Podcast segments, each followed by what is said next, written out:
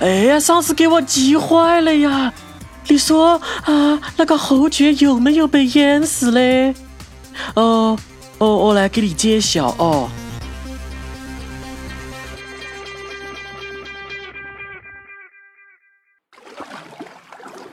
国王听见了呼救声，从车里伸出头来，认出了那只给他送过很多猎物的猫。快！他冲着他的护卫喊：“快去救卡拉巴斯侯爵！”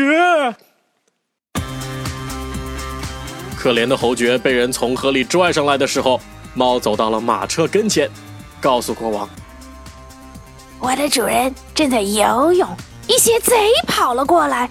尽管我拼了命的喊。”住手小偷，可是他们还是拿走了主人的衣服。嘿，其实这个小捣蛋才把衣服藏在了石头下面。国王吩咐管服装的侍从去把他最漂亮的衣服拿一套来给卡拉巴斯侯爵。侯爵一换上衣服，国王就对他格外的注意起来，因为那身漂亮的衣服使他显得非常好看，非常英俊。国王的女儿也开始喜欢他了。侯爵温柔地看了公主几眼，转眼之间，公主就爱上了他。于是国王提议，让侯爵上车，和他们一同去兜风。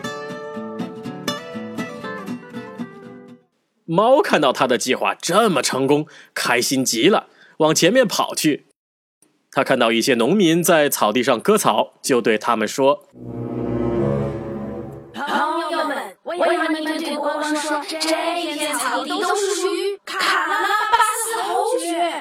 如果你们不说，我就把你们剁成香肠扔下。”哎呦，要不要这么暴力的呀？啊，剁成香肠肉酱的。呃，不过嘞，到底。后续的故事是如何嘞？嗯，可能超出你的想象哦。下次再见。啊，小朋友们，如果你们觉得中文的故事很好听，想要听英文版嘞，要登录三 w 点鲁鲁兔点 net，上面会有我们的英文版故事哦。